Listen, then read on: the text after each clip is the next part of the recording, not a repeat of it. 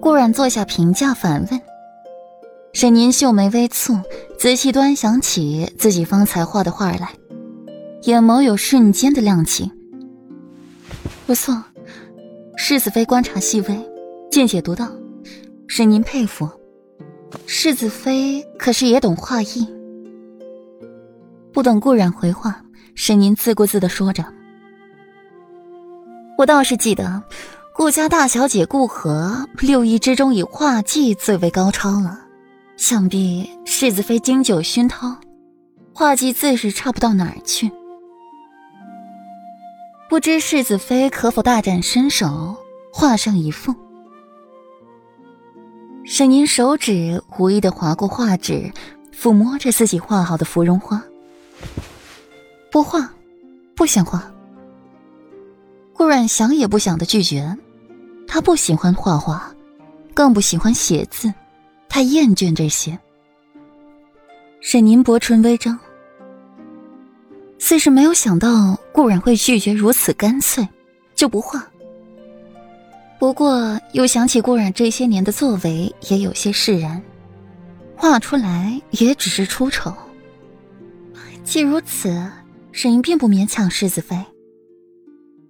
沈宁眸色冷下，淡淡的扫一眼人群，没有看到自己想要看到的人，眉毛不禁蹙起。沈姐姐，母亲身体抱恙，大姐姐在家中伺候着，故没能来参加这次百花宴。多有不当之处，还请沈姐姐见谅。顾曼深呼吸一口气，她就知道是您没安好心思。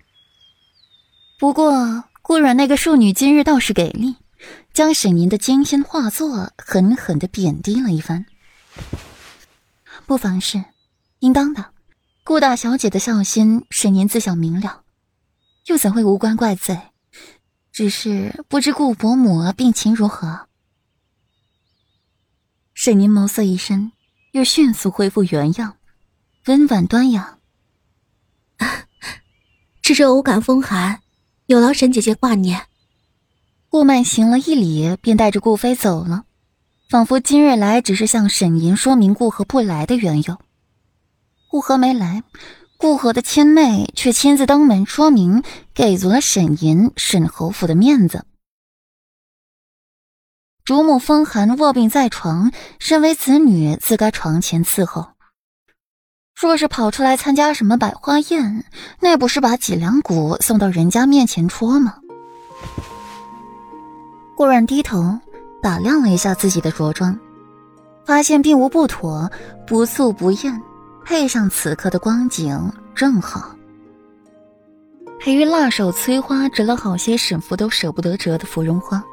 不经意的抬眸，看到顾阮闲闲的立在左长安身侧，脸上带着温婉的笑意，周围都是鲜艳夺目的芙蓉花，也没能掠走他的半分风采，倒是反衬的自己肤白若雪，人比花娇，一颦一笑都牵动着裴玉的心弦，沉郁了小半上午的墨眸才拨开云雾，见复清明。